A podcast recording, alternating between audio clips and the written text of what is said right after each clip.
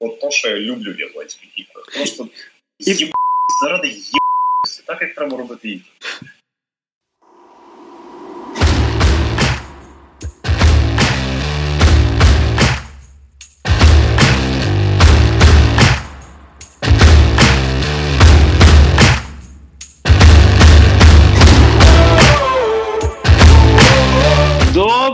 Вечір, хлопчики та дівчатка. В ефірі третій випуск подкасту Тати Шо і в ваших навушниках голоса Максима Морозюка Голос.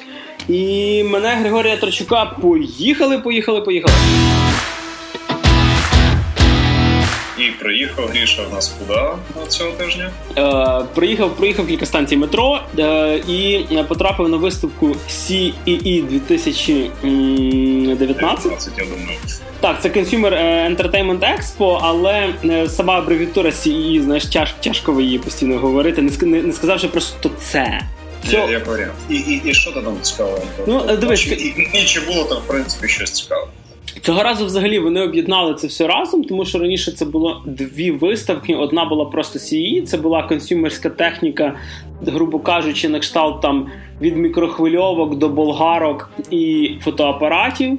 Е, і, З'єднаних разом. так, і друга частина була більше стосувалася геймінг індустрії і індустрії іграшок, як не дивно. Тобто, в, в залі першому можна було там, не знаю, подивитися на нову мікрохвильовку, е, покататись на там самокатах чи монокольосах від Segway Ninebot. Представлено дуже багато техніки від Sony, Nikon і фактично всім вам відомих і невідомих брендів, навіть Caterpillar, який, напевно, ви знаєте по дуже міцних черевиках, показував свої телефони, які там прям невбиваємі. Тобто, Тобто, перший зал ти пробуєш мікрокульовки, другий зал ти пробуєш самокати, третій зал ти б'єшся з кимось на болгарках. Ну, майже. Ну, Взагалі доволі знаєш дивні телефони, тому що начинка в них слабенька. Ти навіть коли цей Android девайс береш в руки, ти розумієш, що він ну. Трошки лагає, але в принципі ти шариш, що його можна машиною переїхати, і там такі в нього корпуси, що е, здебільшого, напевно, що вони призначені для роботи десь в шахтах і т.д. що Якщо він в тебе впаде, з ним не станеться нічого. десь дуже міцні штуки. Ну, якщо ти в шахті, він і так не ловить, так що по барабану лагає він чи ні. Прикол в тому, що як би це сказати, вони е, беруть не якусь там продуктивність чи щось таке, це всякі телефони для походів, мандрів, воєнних, рятівників і так далі. Тобто вони якраз суть в тому, що надійні. Я, я, я трошечки подивився про те, що там виставляється на цій виставці, і там прикольне поєднання смартфона з кнопочним телефоном, там ще декілька кнопок, якщо я не буду. Так, так, там є. Якщо не поб'ється, так? Да, доволі забавно. Вот, але насправді е, більше мене цікавила друга частина це і ці Games, е, на які було представлено вже більше стенди, скажімо так, близькі моєму серцю.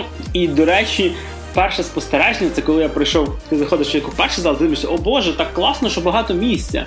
Є де походити, бо здебільшого на цих виставках куча народу. То коли ти заходиш в цей Заходиш в другий зал і втикаєшся в спину. Просто, а коли почалось косплей-шоу, це до туалету чи якогось фудкорту треба було просто з боєм пробиватися.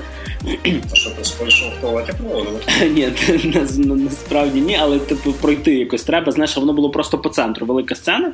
Було багато турнірів по Доті, Counter-Strike і Samsung проводив. Це я вже вдруге їх бачу на своїх девайсах ем, турніри по оцих автошахматах. Окей. Е, при тому, Що за? Що. Е, Це зараз вийшов новий мод до Dota, типу авточес. Набуває популярності, напевно, більше, ніж їхня карточна гра артефакт. Але я щось не можу. Це знаєш, це мені здається, що це тренд, який пройшов повз мене. Тобто я розумію, що є авточес. Як і Дота. Да. Це, ну, але принаймні, знаєш, якщо Dota клони, всякі League of Legends і е, Heroes of the Storm я, я ще грав, то тут взагалі є якось. Ну, я ж навіть, чесно кажучи, запустив навіть якусь альтернативу на телефоні. І, можливо, чи то я вже старий, чи що, ну я трошки не в'їхав, що це таке. Тобто авточес повз мене авто пройшли, чесно кажучи. І сидиш, кряхтиш, коротше, стараєшся нажимати, кричиш на молодих гравців, дайте дорогу. Типа при мені такого не було. В мої часи.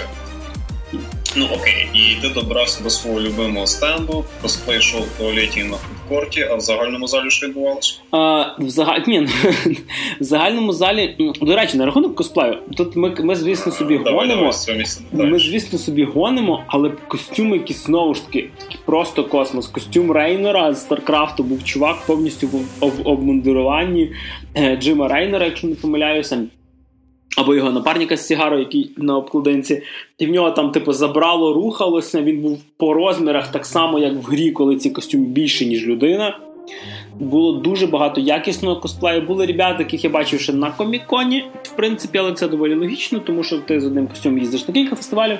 Але, ну, типу, були костюми, які я бачив здебільшого на фотках з всяких Сан-Дієго комікон, от такого рівня. Тобто ростуть просто капець. Вже другий випуск про це повторяю. Е, за турніри можна сказати, що призи, якщо не помиляюсь, там від 100 до- до 250 тисяч були призові суми за кібертурніри і косплей. Відповідно, Одночасно. ні, ну там було, якщо не помиляюся, ігрові, е, ігрові призи були 100 тисяч на певну гру, тобто там турнір з Dota, турнір з Counter-Strike і т.д. А 250 тисяч був фонд на косплей. Ну наскільки я зрозумів, це не за перше місце, це просто там за перших три, наприклад. Якось розділялося. Можете косплейщиком стати бабло. Ну так. І напевно, що найцікавіше зона це була зона PlayStation. Е, Ну, ска- для наших виставок, я думаю, крім PlayStation, мало хто на посилку заморачується. Мені трошки, е, скажімо так, вдалося поспілкуватися з ем, е, народом, які це все організовували. І в мене було перше питання, коли я побачив розміри стендів, казав, що о, круто, це щось похоже, ніби як на Gamescom. І е, ну, організатор каже, ну так взагалі це, це і є стенд з Gamescom, типу, який їздить по різним виставкам. Це дійсно доволі схожий стенд. І, ну да, дійсно. І здебільшого можна було пограти в їхні ексклюзиви, тобто в God of War е, можна було пограти в Detroit Become Human, е, Gran Turismo Sport, який ще досі живе, я так бачу, живе всіх живих. І нарешті я дорвався до тих поки що ігор, які я ще поки ну, не, не придбав собі. Це Days Gone і Borderlands 3. Тому що там були здебільшого ігри від Sony, Activision і Electronic Arts. Стенд з FIFA був найбільший, але, на жаль, FIFA, як я в той час проходив повз мене. Так що, напевно, що фанатам FIFA було круто. Вже роки і роки. Так. Ну і що, пройшов десь ган, поки був біля стенду, чи не дали можливості? Ні, насправді я ледве туди пробився пограти, тому що шкода, що немає знаєш, якоїсь системи часового обмеження. Тому що я підходжу до стенду, там з одної сторони стоїть на одному е, на одній консолі тато з маленькою дочкою. І тато грає в Days Gone, мочить страшних монстрів, дочка, напевно, що Дочка плаче. е, да, вчиться заїкатися. А на другому стенді де стояв малий. І відповідно, щоб ти розумів, стенди стоячі, тобто, в принципі, щоб ти сам втомився і довго не затримувався. Я дивлюся, Ну, ну, мал- Smart Decision. так, я думаю, Це, о, це, малий. це як незручні крісла в канонічних кав'ярнях. Так. І я дивлюся, о, малий зараз, напевно, втомиться. І він такий сидить, стоїть верніше. Бачу, вже йому тяжко стояти, він такий просто сідає на землю, голову доверху, піднімає, продовжує грати. Так, Так звертається, дивиться на тебе, каже, не дочекаєшся. так що Days Gone пограв таки трохи. М, Навдивовижу, зараз в мене таке дивне сприйняття, що ці дві гри я бачив, і якщо, наприклад, мені, скажімо так, Days Gone не дуже подобалося дивитися стріми якісь, то мені е, власне попробувати його тактильно сподобалося. А от е, Borderlands навпаки. Тобто я не був фанат першої другої, і в принципі це та ж сама гра. Тобто, якщо ви фанат першої другої, борда, третя, прям от must have бігти купляти, хоча ви скоріше вже це купили.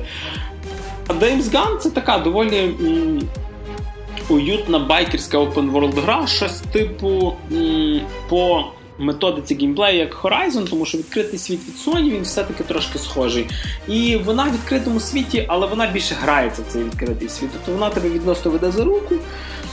Типа, і не то, що там є чим сильно зайняти себе. Тобто, якщо ти йдеш по сюжету, то буде я тебе розумію, якийсь хороший, нормальний сюжетний single-player. Е, Щось нагадує, чи щось дійсно своє? Ой, блін, чесно кажучи, воно нагадує все зразу. Це і плюс, і мінус. Тобто воно десь нагадує, навіть як персонаж рухається, щось трошки від Uncharted. Сама атмосфера, кольорова гама дуже нагадує The Last of Us, особливо після презентації Last of Us 2 нещодавно. Відкритий світ, щось типу як в Ubisoft, але не настільки ну, не настільки засаджено активностями, трошки менше їх.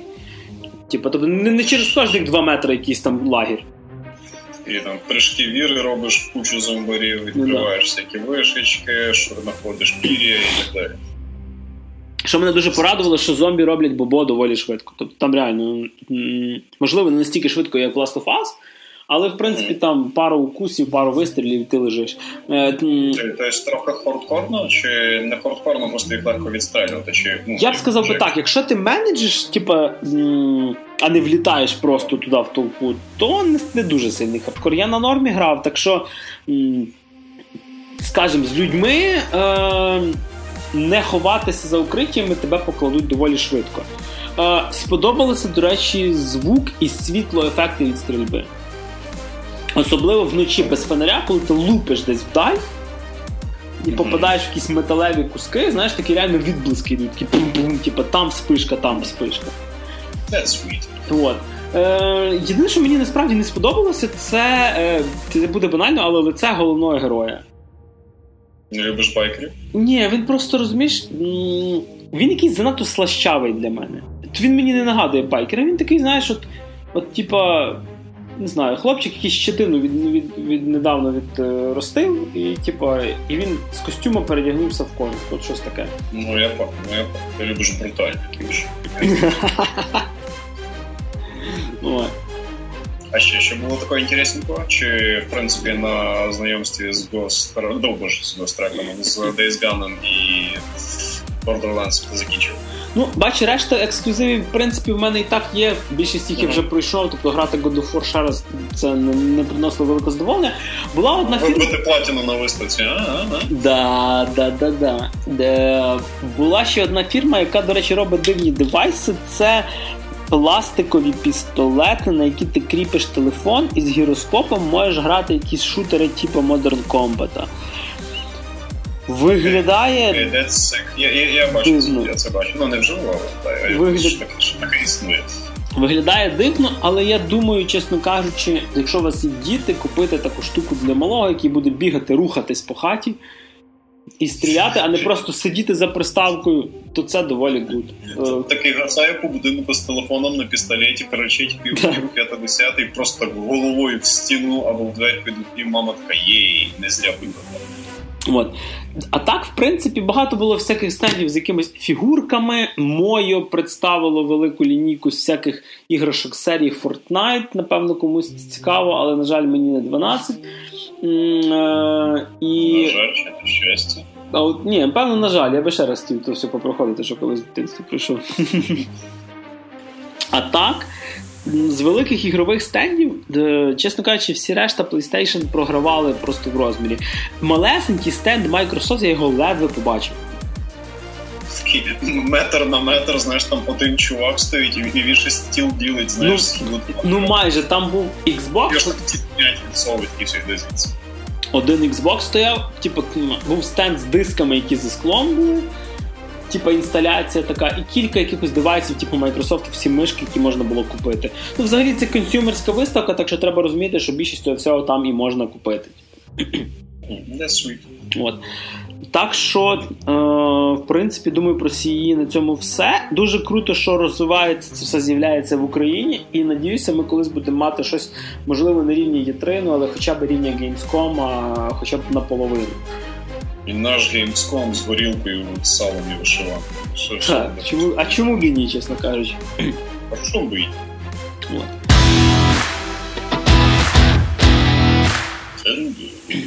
І переходимо до наступного розділу. В нас черговий випуск і чергові іменинники. Якщо минулого разу це був Брюс Вейн, то цього разу це ціла компанія, і чесно кажучи, я коли почув ем, Скільки, Скільки років, років? Е, то я трошки, чесно кажучи, пришелів. Це компанія Nintendo, щоб ви розуміли, в цьому році виповнилося 130 років. Nintendo. Тобто... Старий, як воно мамонта, але все одно актуальне. От. І е, як би там не було, компанія Nintendo е, відома не тільки, ну, була відома не тільки іграми, але звісно для нас, типу, як для геймерів, е, це все починалося ще з часів Денді і не тільки.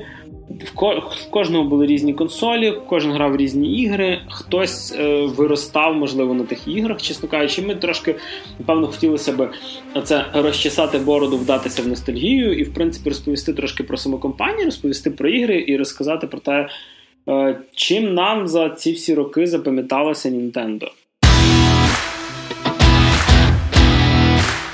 Ну, Григорій, ти як у нас більший чувак, який іменно грався їхні гулі, то давайте поділись враженнями. Чим тобі саме так знаєш, запам'яталось, прям запам'яталось?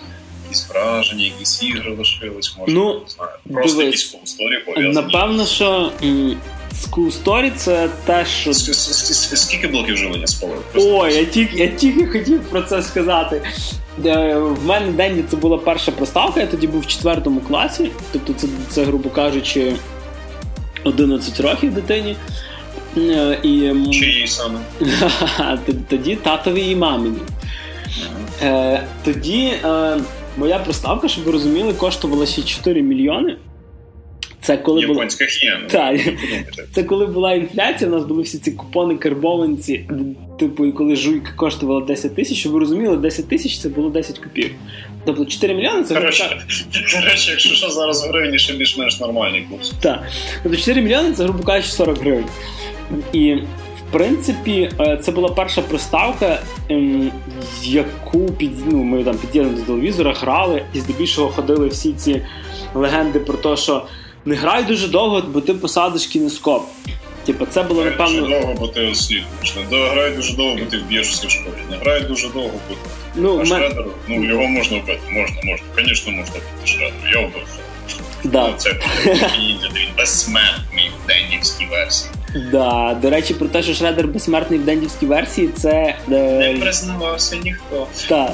Це був захист від піратства від Konami тоді ще. Е, а не Capcom часом? Ні, ні, Konami, Konami. Це в Konami. Ну я, я просто пам'ятаю, що це чи Konami, чи Capcom, я пам'ятаю, що система була така. Якщо видалявся з головного меню логотип і ще з кількох місць на цей пірат набивався, то вони включали цей супер хардкорний режим, в якому гра ставала просто ледь-ледь-ледь противна. І само собою ми в Україні і решті пострадянських країн грали якраз цю версію. Да. Тобто, якщо вам хтось в школі розказував, що він в третіх черепахах вбивав Шредера, бийте по писку мокрими трусами. Да. Тут, а пам'ятаєш четвертий клас? Да. Так що да. І м, першою приставкою насправді м, була Денді, і перше було в мене враження, коли я підключив до кольорового телевізора, в мене сигнал був чорно-білий. Я цього дуже довго не розумів. Тому що ми тоді не знали, що в нас всі телевізори були в сікам місікам форматі, а приставки були в PAL або NTSC. У нас таких форматів виводу ще не було. Зараз вже в нас всюди PAL. І, чесно кажучи, якщо. Норм, норм, грав ігровий артхаус, по суті. Так. Чорно-білий фільтр. Так що в мене черепашки ніндзя були всі, як в перших коміксах Істмена з однаковими пов'язками по кольору. Сірий, сірий, сірий чи сірий. По зброї відрізняв. Так. А блоків перегоріло куча, тому що е, в нас касет з е, самими власне такими е, батарейками для збереження не було. Ми, в принципі, не знали, що таке взагалі існує. І, типу, якщо ти не міг пройти гру, то ти лишав приставку включеною на ніч. Не казав, звісно, батькам. Про те, але блок 220 не витримував дуже довго. Можливо, через те, що в Штатах 160 вольт розетки. Скажімо так, і зранку ти міг побачити таку, знаєш, розплав в кращому випадку розплавлений кусок такого блока живлення. Е, в гіршому випадку І могло... самі добрі лиця своїх батьків. О, да. І тоді ти по дупі получав за всі 8 біт, чесно кажучи. Як, як шредер, коротше. Знаєш, батік перетворився в такого шредера, він був ще безсмертніший за нього в тому розумінні. А ігри, до речі, ну звісно, всіх були оці багато багато ігровки, де там 999 999 ігор. Де, де був Battle City, Duck, Duck Hunt, Mario і т.д. В мене був сусід, до речі. Якщо хто не в курсі, Battle City це танчики. Так. І він дуже любив танчики і дуже не любив е, грати в Маріо, тому що він не міг його пройти, особливо коли там були ці заплутані рівні. А він був малейшим, було років там 5 чи що, чи 6. Mm-hmm. І він, коли не міг пройти Маріо, то він плакав просто. І я тоді розумів, що добре, все, включаємо танчики. А ти стоїш збоку і смієшся.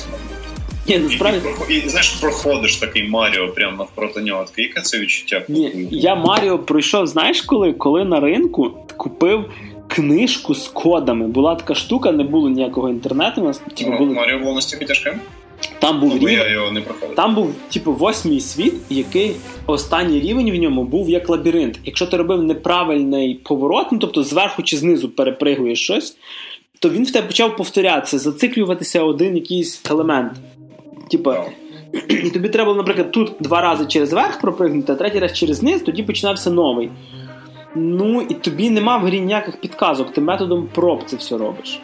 Мгм. Нормально, нормально, нормально. Ну, у мене в дитинстві було ще веселіше, тому що я лише потім знав, що виявляється, що Денді це ж була неофіційна консоль від Nintendo, це була китайська поділка контори Famicom, яка й продавала це все в Росії. Ні, ну до речі, е. Famicom це типа офіційна Денді, просто в нас були копії Famicom від фірми Стіплер. А, окей, значить тоді я просто перепутав. Famicom це.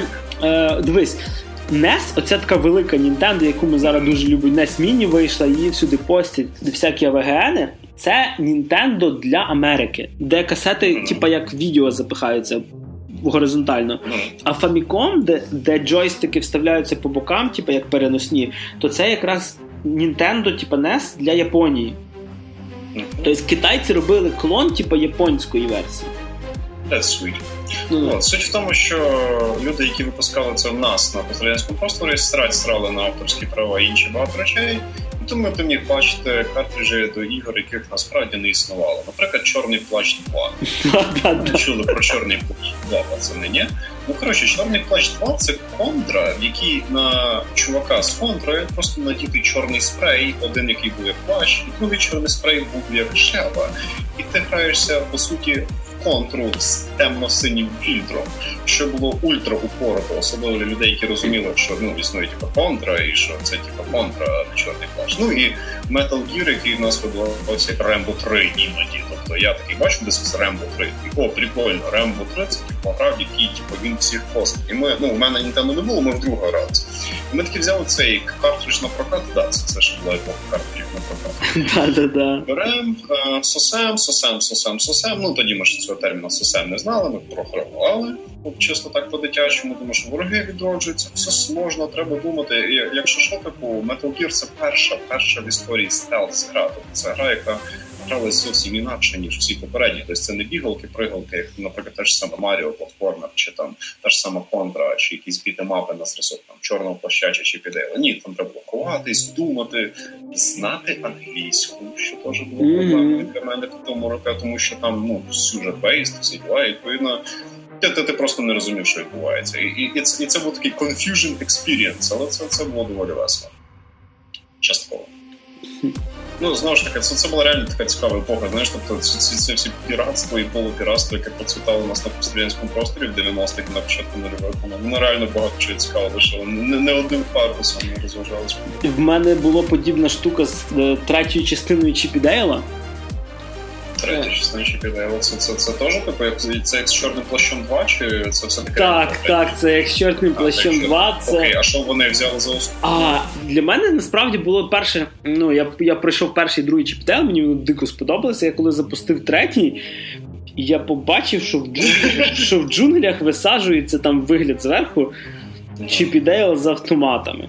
Такий накачаний на стероїдах, два Чіп і Дейл. Знаєш, такий як з Broforce а, знаєш, двоє там, як в фільмі Predator, такі дають high-five і починають розкидувати. Це була клон насправді якоїсь там е, гри про Че Гевару. Окей. І, і це був top-down шутер, де ти міг в танки сідати, типу, валити ворогів. Ну це було uber дивно, особливо перше враження, коли я привик, що вони там по кухні бігають ящиками кидаються чи яблуками. А тут просто автомат Калашникова. Чіп і Дейл такий береті з автоматом, з очками і сігарою, такий ти вже не в кухні син. Знову ж таки, замінили просто спрайти, знаєш, ці їхні опецькові тіла, і, і в них просто автомат від тої попередньої модельки солдата з автоматом Калашникова. І Нормально. Їм навіть Я- я діалоги розумію, Таких сіквелів в лапках у нас був не один і не п'ять. От. Так що так, піратство це було, звісно, весело. Ти деколи міг купити там чи на обміні поміняти дві-три гри, і це була одна і та сама гра, просто наклейка була різна. Або взагалі ігри з наклейками, з японськими, китайськими іерогліфами, і ти потім розумів, що в принципі вони всередині гра теж не перекладена. Я так грав пошаговий футбол, щоб ви розуміли. Ми записували ці китайські іерогліфи методом проб визначали, що з них пас, що удар, що нав'яз. Я вже зараз знаю, що це О, капітан це, Цубаса Це, це, це заморачувалось, звісно. Ми, ми, ми, ми з друзями, коли бачили іерогліфи, ми такі, окей, окей, ну що поробиш, пока. Знов танчики, так? Да-да-да, ну в принципі десь так і було. Ми просто брали саме перевірених. Тому що тільки ти бачиш іерогліфи, і тобі 7 чи 9, і ти такий. Ну. Так що дитинство, чесно кажучи, напевно, що жодна з приставок не лишило такого в мене сліду, як Деньки. Тобто, типу, коли з'явилася Sega, а особливо коли перша PlayStation, це вже трошечки було не то. Тобто ми вже були, по-перше, в нас, коли з'явилася перша PlayStation, вже були комп'ютери, ми вже були розбавлені всякими Doom, Doom 2, Quake 2. Типу, ну, Sega, можливо, теж було круто, як зайшла, але от Super Nintendo, мені здається, нас взагалі минуло. Тобто це 16-бітка від Nintendo. Ну, це, це, це, це зрозуміло. У нас на пострадянському просторі, в принципі, е, Денді в апріорі просто популярніше де-факто було в всіх розуміннях, ніж якісь сеговські чи будеш. По-перше, Sega, здається, була трохи дорожча, по-друге, mm-hmm. менше розповсюджена, до неї менше їх входило. Там була якась специфіка, тому що якщо Денді було дуже багатьох людей, навіть в всяких там забитих селах, то Sega, я не знаю, бачу може разом Ну, а, а якийсь... Скільки я знаю, що не дуже. Ну, а якийсь геймбой побачити в когось портативний, щось, що не тільки Тетріс, то це взагалі це це було тільки в людей, в яких там хтось їздив за кордон, знаєш, в Штати, в Америку, типу, і можна було побачити геймбой. Приїхав з собою геймбой привіз. Зашибочний мужчина своєму сину, вирішив свого сина порадувати. Ну і чесно кажучи, мені здається, що після, що після Денді особисто в мене з життя ем, ігри від Nintendo, взагалі, власне, Nintendo пропало чуть не до часів закінчення університету. Тобто ну, Nintendo 64. Ну, студентські роки без Nintendo. Ну, Ні, тоді в мене було PSP. А от м- mm-hmm. коли я вже закінчив університет, то я купив Nintendo Wii. Беушну прошиту. І от Wii це було щось зовсім нове. Ну, майже. Тобто це були моушен ігри. У мене вже тоді був Xbox 360, куплений там за кучу грошей, я його сам прошивав. До речі, з нашим спільним другом Ярославом. І... Я пам'ятаю, я був тоді. Так, і ти тоді теж був. Так, в мене ще десь, напевно, це що... було довго. У мене ще десь є фотки. Шановні слухачі, я коли кажу, що це було довго, я маю на увазі, що це було довго. Це це, це було справді довго. Якщо ж десь ближче до чи 11 чи 12, я вже просто пішов додому. А вони ще Ми ще їбалися. До другої ночі, походу. ще. Ну, нормально, нормально. От. Так що якось тоді прийшла в мене, з'явилася Ві. Насправді кілька років вона в мене пробула. Тоді була потреба при приїзді це все продати, чесно кажучи, і після того Wii більше я не купляв. От, е, Наступним, що появилося, це було Nintendo 3DS з якоюсь одною чи двома іграми. Насправді шкодую трошки, що продав, тому що зараз, на жаль, старі консолі Nintendo продаються за якісь космічні суми.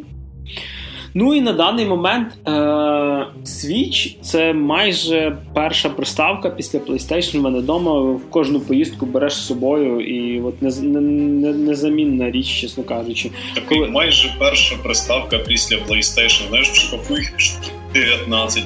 Просто відкриваєш такий. Так, що я беру сьогодні на цей Так, Sony і це надоїло, візьму-ка я Sega Mega Drive. Знаєш, такі просто такі стелажі і, і картриджі окремо штат. Ну просто формулювання реально прозвучала так, ніби тобі Ні, ну а, насправді я ще на БУ ринках купив Nintendo DS стару і купив mm. за 50 ж виразно, за 50 гривень, тобто по 50 гривень, два геймбої. Мемчики про 40 гривень під'їжджають. Два геймбоя без зарядки. Тобто я їх купив за 100 гривень, мені дали пачку картриджів, і я, в принципі, потім ще десь місяць шукав зарядне до геймбоя, щоб ви розуміли. По... на що тобі два геймбоя? Бо один Advance, а один Color, типа старий. Ну, господи, окей, я поняв. Ну, тобто, ти розумієш, що типу, я за них, в принципі, заплатив як за два пива. Ну, да, да, за два таких нормальних пива або за дешманські штани на секонд-хенді. В принципі, потім ще можеш перепродати їх антикваріат. Ну, а поки Григорій ділився своїми ностальгічними спогадами, іншими речами, я зробив невеличкий research. Такий моно- монокль доставай. Так, такі ні, я просто сидів як в серіалі True Detective, цей Меттю МакКонахі, і такий просто слайди, касети збирав в себе в гаражі, такий сижу, курю, пів віскарі, такий, блін, ця справа заводить. Я поцікавився, оскільки я не є великим фанатом іменно продукції Nintendo, я просто поцікавився, що собою являється компанія, це як компанія з точки зору бізнесу, економіки, впливу на індустрію. І ну я і до того розумів, що в принципі, якщо ми говоримо про консольну ігрову індустрію, то дуже мало речей були придумані не Nintendo. В основному головним законодавцем моди Nintendo, основним інноватором Nintendo. І взагалі багато що зробили вони як в плані фінансового імпакту, так і в плані культурного. І історія у них справді дуже стара, тому що компанії справді 130 років вона була придумана ще в 1889 на секундочку році, де вона спочатку займалася просто розповсюдженням гральних карт. Тобто засновник цієї компанії, чи я не зможу мовити компанію пробувати, просто робив паперові карти сам. Він їх малював, нарізав, це все. І вони ставалися популярніші популярніші в його місті. І поступово йому вдалося зробити це, наняти собі ребят, щоб вони теж йому допомагали це все робити. І потихеньку розростався. І бізнес йшов тихенько, стабільненько, нормальненько.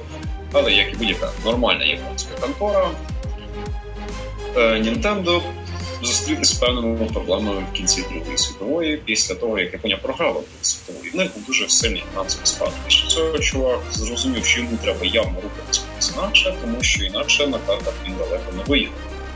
І вони ще й почали займатися іграшками. До речі, щоб ви розуміли, карти це в Японії ігральні карти, прості, от як ми в дурні граємо, вони були заборонені. Заборонені. І так. вони і, малювали і, на них інші значки. Да, і вони впровадили е, гральні карточки як такі, тому що от всі ці. Господи, я ж навіть не пам'ятаю всі ці бренди. Ну є ж цілі ці е, господи, цілі бренди огромні в області в Японії, які пов'язані саме з гральними картами. Там і цифрові варіанти, і аналоги. Це все теж пішло від Nintendo. Тобто вони впровадили цю концепцію сучасної економіки.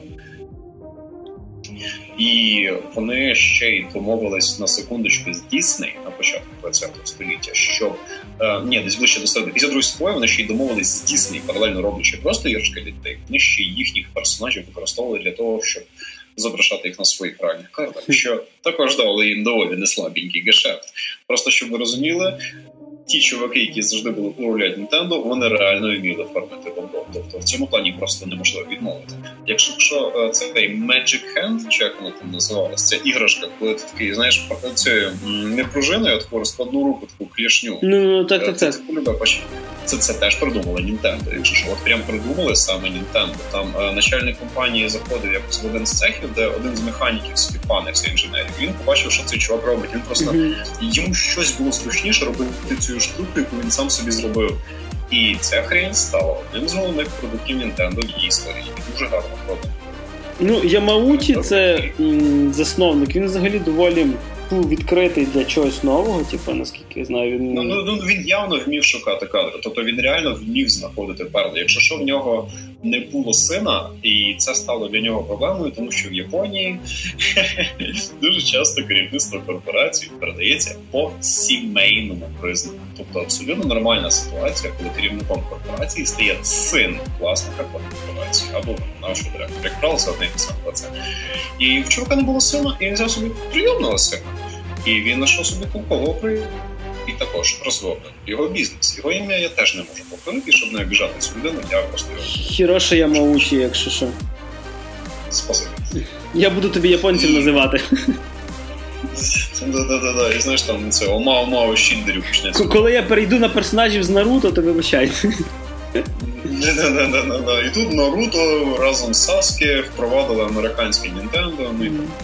І суть в тому, що вони завжди вміли якось вчасно запливати туди, куди треба, тому що в ігрову індустрію вони теж влізли одним з перших. Спочатку там були пам'ятаю, але Nintendo проставили з тим, що вони впровадили краще цю ігрову платформу. І настільки всіх загнобили на момент виходу NES, що стали фактичним монополістом ігрового ринку. Ну, бо до них було тільки Atari.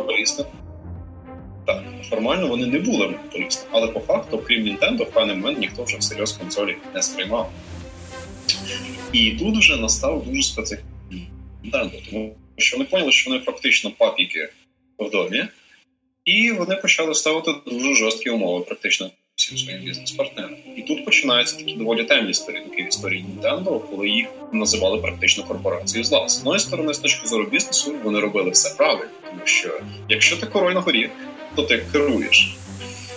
Е, були ситуації, коли вони, наприклад, ну в них були свої штатні компанії, які робили ігри безпосередньо для них. Вони не мали ніяких обмежень, власне фінансування, все було супер, була медіа підтримка і так далі. В той час, як, наприклад, Konami при випуску першого Metal Gear офіційно на Nintendo, мали квоти на продажі. Вони, здається, мали обмеження ще до 200 тисяч копій максимум. Тобто вони не могли продати, наприклад, більше 150 тисяч до 200 тисяч копій за умови, що в принципі там могло продатися, наприклад, півмільйони тиражем. І за це багато компаній дуже сильно харились на Nintendo, хоч і змушені були з ними працювати. Що в підсумку стало дуже сильним підґрунтям е- і надійною опорою для компанії Sega, яка також в певний момент вийшла на консольний ринок і стала в певний момент для неї. До речі, в Sega була ще така доволі агресивна реклама. Sega? Да, там, де ну, було. Ну, ну, ну, а ти кажи, чекай, яка сама агресивна реклама? Ця що Sega does what Nintendo don't.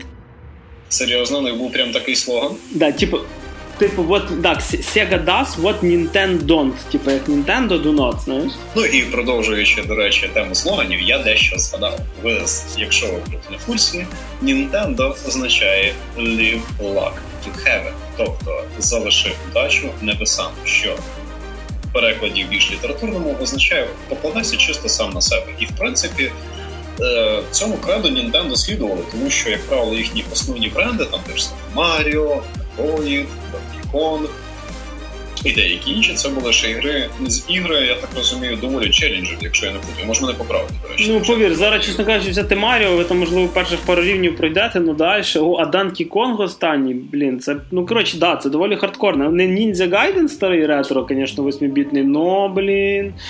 Не думайте, що це для дітей. Тобто, тобто компанія була доволі послідовна в плані того, який імідж вони собі сформували. І цей імідж нерідко підписовували самі різні скандали. Наприклад, судовий позов зі сторони власників права на Кінг-Конг. Тому що Донкі Конг, Кінг-Конг, одна горила, друга горила, ну ви поняли. Розійшлись всі, звісно, по мирному, тому що по великому рахунку ніхто одне одного пересварити і перебаблити не зміг, але але певний осадок залишився. Також Нінтендо вміли йти на правильний обдуманий ризик, тому що, наприклад, сам директора Нінтендо, який на той момент керував американським Нінтендо, коли була справді жорстка воїнська з Сєвою, не повідомивши свого начальника, сказав американським рітейлерам, що якщо Nintendo більше валиться в продажах, то вони компенсують їм неустойку. І це був колосальний ризик, тому що якби Nintendo справді так зробили, це міг би бути для них кінець. Але спойлер, спойлер, вони перемогли в черговій війні з Сєгою і все продалося дуже отлично. І це теж такий, знаєш, скіл, тобто вміти йти на правильний ризик, що ребятки з Nintendo також ну, зробили. To be fair, в них насправді було багато ідей, які провалилися, ті самі Power Glow так, чи, так. чи Virtual Boy. Але, Ага. Типу, це більше девайси, які провалилися, але компанія далі рухалася. Тобто, наприклад, навіть Wii U. От, Пам'ятаєте, що коли після Wii першою великою приставкою була Wii U, і вона провалилася з тріском. І в принципі, Nintendo, типу, замість того, щоб казати, все, ми більше не робимо портативки, як зробив, наприклад, саме Sony своєю PS Vita, яка провалилася. Вони сказали, о, чуваки, ми щось подумаємо, зробимо щось нове, і зробили Switch. Nintendo вони просто дуже гарно вміли впродовж своєї всієї своєї історії ти якимось своїм шляхом. Нереально що своїм маршрутом. Шлях самурая. Шлях такого family-friendly самурая. Яка м'яка, м'яка катана чи що? Така, дитяча, плюшенька, знаєш, це з шарика зроблена. Знаєш, як копи Ну то і до речі, цей шлях family friendly вості теж їм частково іноді шкодить, тому що, наприклад, з часом ігри почали взяти в плані графона, почали появлятися нові стилістичні течії, вже вже не тільки для дітей. Це вся історія, але Nintendo все одно продовжував цю свою лінію friendly, такої от дитячої дизайнерської історії. І це з одної сторони їм частково шкодило, з іншої сторони вони мали собі стабільну аудиторію в вигляді аудиторії помоложе. Ну або іноді їхні батьків, залежно від ситуації. І найс і е, Nintendo довгий час був реальним таким королем ринку, поки по суті самі не створили собі ворожого монстра. Sony, на секундочку. Mm-hmm. Тому що як появився перший PlayStation? Sony разом Nintendo розробляли спільний проект. На той момент е, був тренд на таку вже крос-медійність чи крос-форматність, я навіть не знаю, як це сказати, коли пробували зробити консолі, де був і оптичний диск, і так, так. одночасно. Вони щось хотіли як Sega CD зробити, так. Яка потім і стала вони... Sega CD. Так, і вони розробляли Sony. Sony мали свою частку долі, і Nintendo мали свою частку цій долі. І в певний момент обидві компанії зрозуміли, що вони не можуть поділити цей водопад бабла, який збирався на них сипатись, і розісралися. Причому, е, скажімо так, першою силу яблуко роздору якраз Nintendo. Вони послали на Херсоні і почали працювати разом з компанією Philips. А Sony такі, ну окей, ми вже без Nintendo, але з технологією, яку ми по суті самі зробили. Why not? І на цьому випускається PlayStation 1 на початку 90-х. І це був перший справді жорсткий заглот зі сторони Nintendo. Тут в них появився справді серйозний конкурент, тому що Sega типу була, але це це знаєш, це таке барахання було завжди. Знаєш, всі всі, всі завжди знали, хто виграє. Тому що я я би жопу собі не виворачували, як Nintendo завжди включували. А тут ні з того, ні з цього появилась Sony, яка просто так, от, знаєш, не звідки. Так Sega після 16 біт в сторону хардвар, типа нікуди й не просунулося. Так, так, вони фактично офіційно, ну вони практично припинили робити консолі і почали розробляти безпосередньо софтом іграми. І в принципі, я би сказав би, якби не фанати Соніка і Creative Assembly з Total War, то я взагалі не знаю, що б Sega зараз робила. Так, в принципі, основна кормушка серії це якраз War. І е, вже коли вийшли на ринок Sony, Nintendo поступово дуже сильно почали ставати позиції, тому що, по-перше, Nintendo е, боялось дуже сильно піратства, і через це не переходило на cd І це стало для них дуже великою проблемою, тому що піратство піратством, але дохід від цих ігор все одно був високий для Sony. Потім можна було вже проживати, можна було записувати і так далі. Але Sony все одно рубало дуже гарне бабло, тому що всі ті е, компанії, які схарились на Nintendo за всі ці квоти, за пресінг, за різні обмеження і всякі, ну скажімо так, не найкращі е, речі зі сторони Nintendo, знову ж таки не виставляю їх як суперкорпорацію зла, тому що будь-яка велика контора, яка має дуже велику долю ринку, веде себе так само.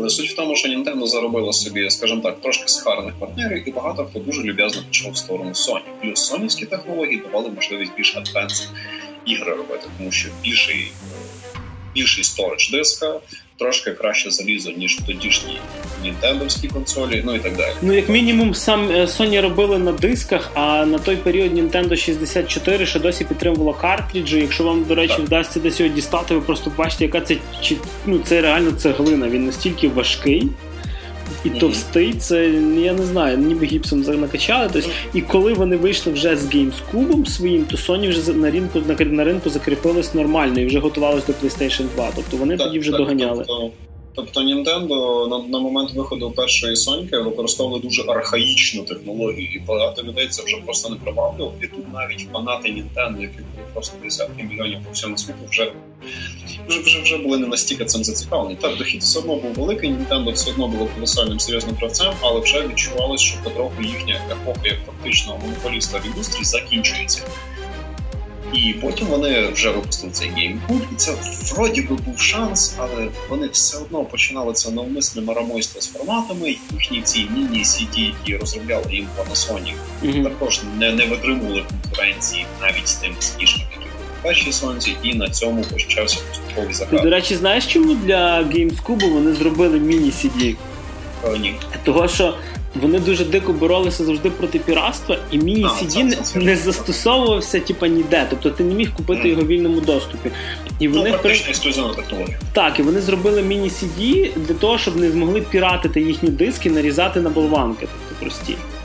Ну от, і в підсумку це обернулося фатально для Nintendo, тому що GameCube, наскільки я вже розумію, це вже був такий прям ну, це вже був провал. Тобто, якщо на момент виходу першої Sony ще якось 50-50 було, тому що Sony тільки появилася як масштабний гравець на консольному ринку, а Nintendo це вже такий ветеран, король всього, то то вже на момент виходу GameCube стало зрозуміло, що Nintendo поступово здає свої позиції. Потім вони само собою вийшли на портативний ринок, на якому знов всім наваляли, тому що що вони вміють, так це вносити певні інновації. І з Nintendo Wii, до речі, також та сама історія. Це була перша е, Motion контролер перший. Реалізувала адекватно цю технологію. Вони влізли в дуже багато, скажімо так, сімейних е, будиночків, таких де люди просто хотіли собі почилити. Це так стрьомно звучить, коли Nintendo влізли в сімейні будиночки вночі, поки ти спав. Принесли тобі довгий моушн контролер де були ці контролери, поки ти спав? Як ти думаєш? До речі, переб'ю тебе на секунду. Е, Не тільки motion контролери. Якщо подумати, то в принципі Nintendo були першопроходцями. От умовно, ми привикли, наприклад, той самий е, геймпад PlayStation 4 чи будь-якої консолі має аналогові стіки, але аналогові стіки появилися вперше якраз на Nintendo 64. Він був один, але він появився там. Типа, ну, от, віртуальна так. реальність ще була в тисячу ого якому році, коли був Virtual Boy. Да, це був 80-х. Вони в 80-х, 80-х роках фактично перші VR-технології впроваджені. А зараз всі, о боже, Oculus Rift. Ну звісно, що це не порівняти, тому що це було 8 біта. Тобто, ну, ну понятно, тобто, які технології були, які технології зараз. Але впровадили це Nintendo. І Nintendo це реально такий консольний Apple. Тобто це реально контора, яка просто бере речі, які вроді би нафіг нікому не впали, абсолютно не потрібні, але робить їх достатньо привабливими і цікавими, що вони приносили їх дешеві. І вони за довгий час робили дуже успішно. Той ж самий Twitch, який в принципі єдина жива портативна консоль. Не але в принципі треба частково визнавати. І це це реально показує, наскільки в них була специфічна і довга історія. І вони реально дуже багато речей пройшли, і в принципі вони залишили просто колосальний вклад в індустрію історії. І, до речі, дуже специфічно, я згадав про Apple їхня ж наступна портативна консоль 3DS. mm Вона ж загнулась фінансово через перший iPhone. Тому що навіщо тобі брати 3DS з цими тач прибудами, коли тебе є телефон, в якому це все також ну, так, але... що 3DS відносно свого часу була доволі революційним, якщо ми дивимося. Я би сказав, би, що можливо десь в Штатах да, але, наприклад, в Японії це ще доволі одна з е, продаваємих портативок. Нові ігри виходять досі. Тобто ну, нові чувак, ну, ну ти поняв. Ну, да.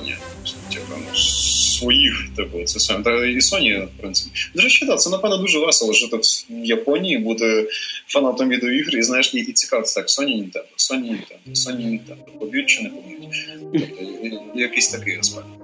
І, ну, в принципі, знову ж таки, я не є фанатом їхньої продукції. Мені не подобається їхній цей family-friendly стиль, і я не цікавлюсь ні одною з їхніх ні поточних, ні минулих консолей, але колосальний імпакт на індустрію, і те, скільки речей вони проводили просто першими. Це це, це, це неможливо відхиляти, і це факт. Попри те, що і були взльоти і падіння, і вони вміли взлітати ще й після падіння. Ну тобто, знову ж таки, і я надіюсь, що.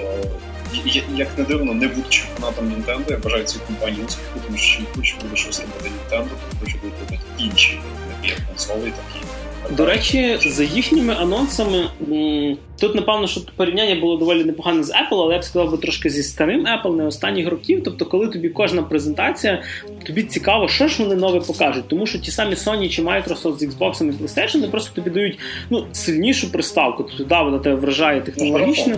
Марафон, фізик, є звук 50, більше екшона, більше це все. А Nintendo, вони прям, знаєш, вони йдуть в глибину, а не в ширину, скажімо. Типа, от тобі motion controller, через кілька років от тобі портативка з 3D без окулярів. До речі, в 3DS було 3D без окулярів. Вам не потрібен був анагрів, щоб бачити 3D.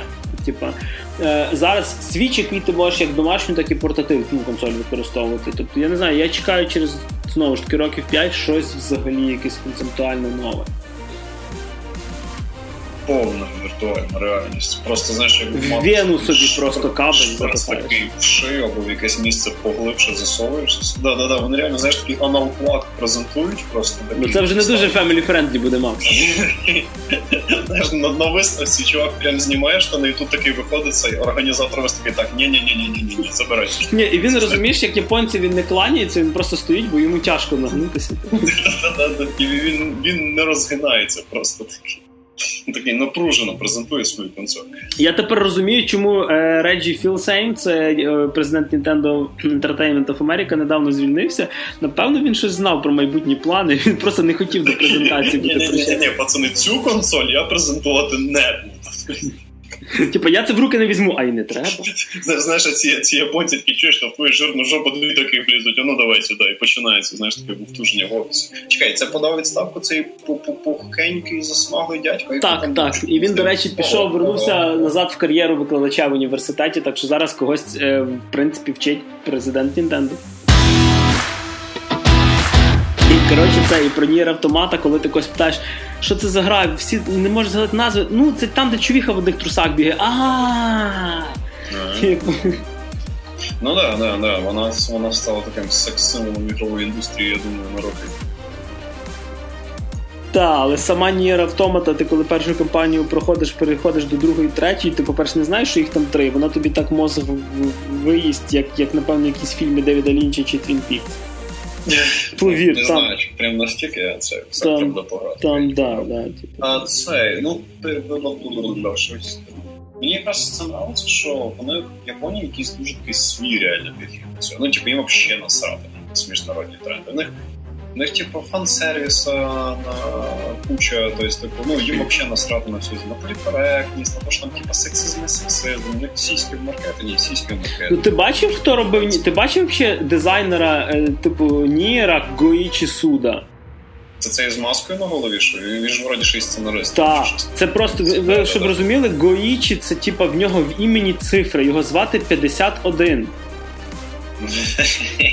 Упоротий чувак. Да.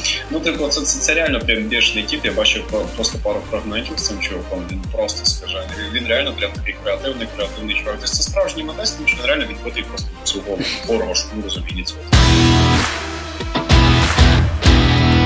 Вот, так що не Nintendo єдиними. Е, Насправді, поки до великих осінніх релізів ми ще не добралися. Але нам майже весь тиждень стала доступна відкрита бета Ghost Recon Breakpoint. Breakpoint? Боже, я так не люблю ці назви насправді. Revelations, Breakpoint. Breakpoint, Revelation, Astonishing. Infinite Warfare, Super під ворожок. А які назви любиш ти? Це буду запікувати, але ти розумієш, типу, що мені здається, якийсь рандомайзер просто є слів. Типу, типу нажимаєш і там Revelations. Reckoning. Закидуєш. Так, що що в нас ще є на R? Revolution. Знаєш, Homeworld Revolution. Ні один да. приводити. Так, я, я розумію, що деяких франшиз, знаєш, там 15 частин навалилося. Final Fantasy це ніколи не зупиняло да, нумерувати да, ігри. Типу, Final Fantasy 15, ні 15, нічого. Тобто, ну, типу, мене взагалі не смущало умовно Call of Duty 12, тому що так зручніше. До речі, пам'ятаєш, як з цього, як з Final Fantasy Deus Ex потролив, там вони ж все в майбутньому, і в нього плакат висить Final Fantasy 28, типу, щось. Прикольно, прикольно, прикольно. Ну, але повертаємося до Ghost Recon ів, до наших привидів, до гри з лейбою Тома Кленсі, яка вже, напевно, роками не має відношення до самого письменника Тома Кленсі, але тим не більше. Кому був майже на тиждень доступний бета-тест, а кому на півтора дня. Тому що перший, ну взагалі в мене було це це доволі смішно. Я прийшов з роботи трошечки уставший, качаю бетку, віддихаю, чилю, 50 бетка скачалася. Я такий, о, супер, можна і пограти. Заходжу, мене не пускає, заходжу знову не пускає. Я такий, блін, ну Ubisoft, опять херовий бета-тест 5-10. Ем, так, тільки бета-тест назначався на 26-27 число, а я мучився з ним 25-го і поняв, що свій супер епічний завтаки, такий, ну, Поспав до 25 числа, так? Да, поспав 25 числа трохи. В суботу, якраз богом даний мені вихідний, я вирішив зацінити постреком Breakpoint, тому що, в принципі, мені дуже сподобалося. Ну, не як дуже сподобалося. Мені Мені загалом сподобався Recon Violence. Його доволі умило і монотонно грати в одне але в кооперативі з кимось його грати реально класно. Це дуже хороший тактичний кооперативний шутер. Якщо ви любите саме кооперативні ігри, або хочете з якимось там не знаю, ви там живете з друзями в різних містах, роз'їхалися сталося. Або ви живете в одному місті, але якось так образ життя склався, що ну, доволі складно просто зібратись по півка, попити, просто ще якось потусити, то ви можете обрати якісь так кооперативні ігри, і для цього без підходить прекрасно. Це реально хороша, нормальна, міру, умовно варіативна гра, де ти можеш екшонити, можеш стелсити, можеш дурачитись. Є дуже різні режими складності, режими складності справді відрізняються велика кількість контенту, в тому числі і безплатно. І це ну, справді прикольна гра, на деякий час мене затягнула, і це було справді круто. Я такий, окей, дивимося, чи повторює Breakpoint на неуспіх. І так, і в певній мірі ні, але більше, напевне, так.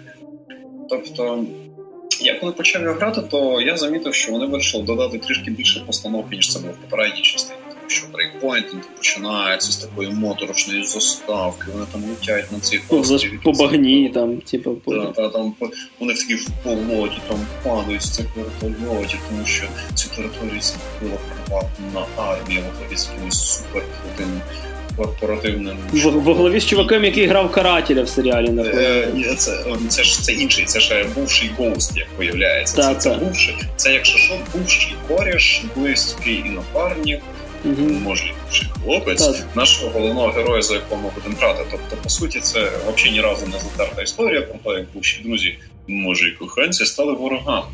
Відповідно, він по суті, я так розумію, буде головним босом фінальним босом брейкпойнта. Ну, як не дивно, я за беткою не пройшов кампанію, так що я наверняка вам сказати не можу.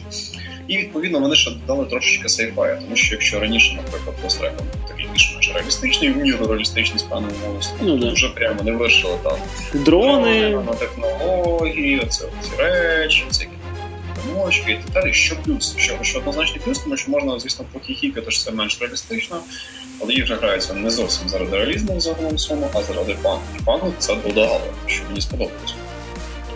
Ну, але повертаючись до постановки, ти падаєш на цьому острові, як справжній спецназовець, ти підходиш до кількох палаючих розбитих вертольотів, перевіряєш, чи всі мертві. Ну, вдруг хтось вижив після падіння з вертольоту. Це майже як в сталкері три збитих вертольоти спочатку. Це референс до українського геймдеву, на секунду. Так, так, так. Я думаю, Ubisoft великі фанати українських ігор, там козаків, сталкера, ярость. Um, Відповідно, ти починаєш грати, і в принципі все так. Це все нормально, це, це той самий Ghost Wildlands, який нормально, це все все нормально. І тут в певний момент появляється інвентар. Багато інвентаря. Взагалі дуже багато під меню, меню і всього. Так, з системою левелів. І ворогів тепер в певній мірі є система левелів. І я почав на карті бачити Danger Zone. Mm-hmm. І от тут ти подумав... можливо потенцій. Да. І Це я... дьявол? Це такий привіт, Division, давно не бачив. Типу, це мене трошки смутило, тому що е, я зустрівся з ворогами, які типу вищого левела, з якими типу трохи тяжкіше воювати. Тобто появилась ось ця доволі традиційна система обмеження по левелу відносно. Ну, ММОшна система. Так, тобто ось ця ММОшна система, і оце мені трохи не сподобалось. Ні, так нормально не сподобалось, тому що мені чим подобався Violence особливо. Прокачка була, але вона не була настільки, е, як сказати, нав'язливою. Ти взагалі не, не, не помічав, що вона є, в принципі. Так, тому що якщо ви в курсі, Violence не має е, рангування по рангу ворогів по левелу. Тобто всі вороги, вони консистентні. Тобто всіх одне і те саме ХП. Бомжі з картелю це бомжі з картелю, приватні воєнні з це приватні воєнні з Тобто шматок свинця в голову чувакові, в принципі, не грає. Це, це, це смерть і не грає ролі, чи в нього біля голови пише 7 чи 15. Так, так, і це мені дуже подобалось. Не було ніякої цієї системи, яка якось пов'язана з більшим чи меншим ХП, з більшим чи меншим демеджем по комусь чи по чомусь. Там була дуже прикольна система, коли просто є локації, де трохи легше, є локації, де складніше. Тобто там, наприклад, більше цих приватних воєнних, або в цих картелів там куча вертольотів, батерій так далі, або мало повстанців. Тобто е, в цьому Wildlands мені сподобалося тим, що розробники з Ubisoft пішли не в циферки, в складність ситуації. І мені це більше подобається. Я люблю, коли все зводиться не до більших правилів чи до більшої кількості ворогів, але саме глибини. Тобто, коли діло йде про складніші умови, як це було колись Це мені дуже сподобалось. І в Breakpoint є ця система левелів. Знову ж таки, я не можу вам слухачам прямо наверняка сказати, що це якась дуже сильна проблема, і це з часом виросте в щось страшне, тому що я занадто мало погабу, щоб зустріти цих хайлевельних ворогів чи якось працювати в цих зонах. У мене, на жаль, було дуже мало часу. Я дуже так кільцом проходив, щоб якомога більше всього побачити, просто таких загальних своїх рисів. І можливо, те, що я описую, взагалі не буде проблемою, і воно не буде так страшно в якимось там загалом прийнятих ММО-РПГ. Тобто, можливо, цього не буде, тому ось на рахунок цього мого take а про те, що появилася система левелів, тут можна бути акуратно. Тут же потім поглянути відосики, обзорчики, почитати, почитати матеріали. Може всім так погано, якщо ви хотіли зацінити, і вам теж Wildlands сподобалось те, що немає цього системи рану. Тобто, цей момент він такий to, to be resolved. Тобто, це, це ще треба буде розглянути. Але якщо усунути цей момент то в цілому враження приємні. Тактика є, екшен є, е, мазатись говном можна. Тобто там там вони додали спеціальну систему, в якій ти стаєш практично невидимим, якщо ти е, прилягаєш вниз до землі, е, з'являється клавіша X, якщо ти на геймпаді від Sony граєш, ну і там що ти інше, якщо ти граєш на Xbox A, ну Mm-hmm. Ти нажимаєш цю клавішу, починаєш мазатись там брудом, глиною, ще щось там залягаєш ближче до землі. І якщо ти не рухаєшся, ти практично невидимий любого противника. Що місцями правда виглядає вже трохи комічно, тому що повз мене ну, от практично біля мене проходили вороги і мене не бачили. Тобто, по-моєму, це вже так. Це такі ігрові умовності, чесно кажучи. Да, це, це така ігрова умовність, але вже знаєш так трохи на грані. Тобто це, це вже момент, коли трохи побачив, але це, це посмішно. Це це було. І знову ж таки. Е, при бажанні можна грати тактично стелсово, при бажанні можна грати буйно, тому що я грав на нормалі, і в принципі норма в брейкпонті це практично нормал violence. Тобто все нормально, все збалансовано, трохи складно, трохи просто. Тому що потім я грав на Веріхарді з ребятами вже кооператив, тобто там правда постарався. Це провально в Breakpoint і на Very Hard і. Ну але знову ж таки, так як і Wildlands, що весь фан в кооперативі, я так розумію. Так, так, в одне рило вона стає нудною дуже дуже швидко, тому що е, там, типу, більше cutscene, типу, картинку попробували зробити якоюсь трохи насичнішою, типу сетінг такий трохи буйніший, тому що вони sci-fi я насипали там в цьому архіпелагу, по якому ми тусуємося, там є трохи всяких там баз таких більш сучасних, може якісь там воєнні комплекси, воєнно-дослідницькі і так далі. Але але як би вони не пробували додати більше сюжету, зробити якимось там серйознішим, моторошнім чи щось таке, вони іноді катсцени з флешбеками головного героя дають, коли він ще був другом цього напарника там на війні, наприклад, різниці їхні минулі історії. Mm-hmm. Що показується, але це все одно якесь. Це це пріснувато, плюс навіть там, де це непогано, це все одно дуже сильно розмивається фактом, що це все таки кооперативна дрочілька. До речі, а якщо так. ти граєш в кооперативі, то, наприклад, вас там двоє-троє, то в цих роліках, заставках хтось один, чи чи для кожного гравця це свій буде персонаж? Е, для кожного гравця ну Violence е, просто показували загальну заставку. Тобто всіх операторів, як правило, показували в сценах загально, а ще дуже часто підрядись просто могли, наприклад, не показати ні одного з операторів взагалі. Угу. А в брейкпойнті я грав один, я не мав можливості пограти з кимось в команді тоді. То, ну там номад він. Я я був Плюс да, там номад. Типу, до речі, да, до речі, я от тільки зараз це замітив. По Violence в тебе по дефолту були напарники, і в влаштуваннях можна було підключити. У брейкпойнті ти по дефолту один. Так, у вас скільки скільки грає в копі, тобто у вас двоє, то двоє, один то один. Ботів нема. Так, тобто команда як такої спотів тебе немає. Це, до речі, теж такий специфічний момент, тому що мені Violence це подобається. Violence були доволі непогані боти. Вони не були якісь супер інтелектуальні чи щось таке, але вони як мінімум не мішали. Вони, наприклад, виступали в прямий бій тільки тоді, коли спалився ти.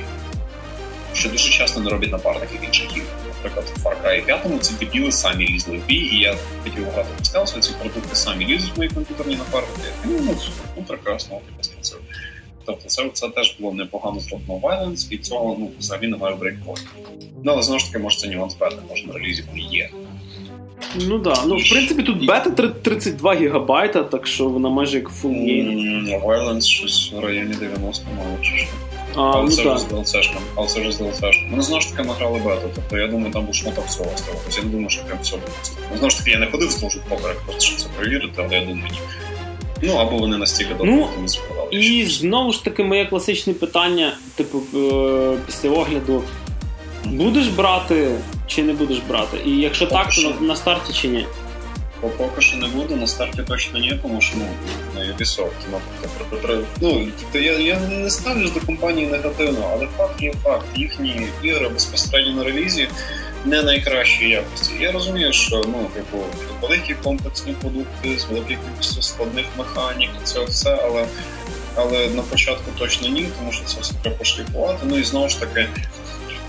Оскільки це гра кооперативного спрямування, для неї потрібна команда. І пам'ятаєш, ми з тобою разок другий катнули Wildlands, знову ж таки двох мало. Це от це, це, це справді круто грати, коли вас четверо. Це справді круто грати, коли у вас прям full team а. А і вертаючись до моменту, чому у вас має бути четверо. Wildlands появились класи. Угу. А, Якоїсь дуже дикої прив'язки до них немає, тому що ти по факту можеш качати декілька класів. Ти можеш переключатися між ними. Так, але в тебе там є слоти, і в тебе один слот на один клас, і ти безпосередньо маєш між ними переключатись. Тобто ти маєш вибрати собі якийсь ігровий стиль. Це частково з одної сторони прикольно, тому що це типу стимулює команду гру, тому що кожен з вас вміє щось одне, але не вміє щось інше, має якісь плюси, якісь мінуси і так далі. Але Violence цього не Violence ти міг качатись як хочеш. І ви всі могли качатися до одинаково, всі качатися по-різному, і це абсолютно не мішало команді грі. Тому що будь-які адекватні люди розуміли, що хтось має робити щось конкретне. А в принципі, ми ще й нерідко просто робили все одне і те саме, наприклад, всі зі снайпером. І ніяких проблем. Всі в ближній більше. Ніяких проблем. Хтось що ближній, хтось щось не. Ніяких проблем. А тут в брейкпойнті вони трошечки, я так розумію, стараються сильніше це нав'язати. І блін, хто захоче грати тактично, буде грати тактично і без цього хто не захоче грати тактично, буде із цим обмеженням стати фігньою. Тобто я поки що це брати не буду, тому що мені потрібна команда, тобто моя молода команда. Тобто, і буде видно, якщо буде з це можна грати. Якщо нема з я не бачу сенсу спробувати. Це гра про механіку, про коп. Ну і знову ж таки, вони ще й. І ви маєте розуміти, що якщо ви грали Violence і будете грати брейкпойнт, ви тут до того, що ви будете розчіплятися в більшій кількості механік, в більшій кількості мушок, набагато більшій кількості контенту. І я не можу сказати, добре це чи погано, тому що особисто мені такі речі не подобаються. Я я прихильник концепції краще менше, але краще. Краще менше кількість механік контенту, але краще відшліфовано. Ubisoft, ну вони вони йдуть трішечки своєю дорогою, і вони так знаєш в ширину це все пішло в плані брейкпойнта. Тобто в тебе там місії розбиті на купу з якому купу діаграму, це місії такі, оце місії на зброю, це місії це на сюжет, а це сайди, і в тебе ці купа менюшок з цими політичним дизайном, і ти такий просто впевнений, вже просто губишся, що ти де робиш. А, і, до речі, ще от коли ти шукаєш собі місії, баланс буде доволі зручно. В тебе весь контент, коли ти знаходив розвіддані, відображався безпосередньо на карті. Там був доволі зручний інтерфейс пошуку місії. Mm-hmm. Це просто на карті ставиш свій маркер і до нього їдеш. Брейпонт, я надіюсь, що це був дефект бети, і це поправиться на релізі. Наприклад, коли ти ставиш собі маркер на місію в транспорті, тобі не ставиться дорога, тобто тобі не провалюється маршрут в машині що було Violence раніше. Mm-hmm. Тобі промальовувалася така лінія, по якій ти їхати, побирати собі саме оптимальний або не дуже оптимальний якщо вищий маршрут. При цього немає взагалі. Я не знаю, чи це вони вирішили додати трошки челенджу, щоб ти сам собі розщеплявся, як вибирати, чи це був якийсь дефект, але мені це було не дуже зручно, тому що з однієї сторони це трошки оказування і робить гру такою трошки чизі, але з іншої сторони, коли тебе один півдня, щоб перевірити гру, ти хочеш трохи швидше добратися до контенту. Тобто я надіюсь, що це буде або опціонально, або появиться. Тобто це був теж момент. Тобто вона стала для мене трошки менш зручною, просто до програму всього. І і в певний момент ти ж просто губишся цьому. Ну і як ти казав, коли ми якось злонювалися на здово до подкасту, що вона трохи стала схожа по своїй структурі, скажімо так, і архітектурі схожа на Destiny. Я, я спочатку не зовсім зрозумів про що, ти, а потім зайшов в хаб, і тоді я зрозумів, да, да. Ну, да. Це, оце, справді, оце, оце справді як Destiny. Тобто там появилась така свого роду база, в якій ти тусиш, і появляються інші гравці, які приєднуються до самока, напевно, з ними можна пограти, але я на тебе цього не хотів. Відповідно, ти там теж збираєш місії, там куча NPC, з якими ведуться діалоги, торгівля. Ну, просто вони вирішили зробити. Вони вирішили лишити багато речей, які були в Wildlands, і ще намотати на нього трохи. Так, на, на тебе вивалюється менюшки. Да, да, да, вони реально скористали їх трохи з Division. О, з Division. І І блін, я не знаю, що це про. Тобто особисто мені це не дуже сподобалося. Знову ж таки, якщо люди люблять ММО, всі ці механіки, це все відслоювання, це все build, це велика кількість контенту, яким задарюють потім. Проходиш і це, напевно, прикольно, і це, напевно, речі, які тримаються. Просто Wildlands мені подобається кооперативних ММО ігор, всіх цих шутерів, грінділок, де була ця самостійність, особливість в тому плані, що не було цієї прив'язки до левелів, ну, мінімум нагрузки всієї цієї інфографії, було менше всіх цих додаткових слоїв цього всього. Тобто просто тактичний фановий екшон, який гарно суміщав собі аркадний екшон з тактикою. Тобто, вже не Call of Duty, ще не гарно. Такий позашлюбний син їхній просто. І це це було класно. І Breakpoint він цю самобутність трошки втратив.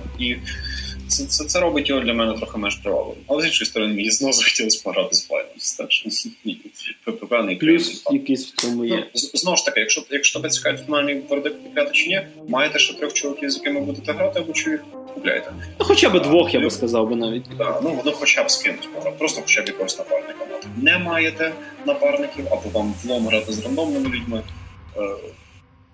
В одиночному режимі ця гра просто не так не цікава. Це ММО, якщо так.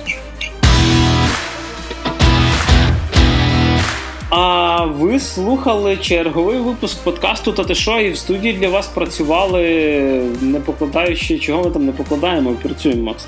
Працюємо, працюємо. Працюємо. Максим Морзюк. Працюємо, працюємо. Мене, як завжди, звати Григорій Трачук. До зустрічі!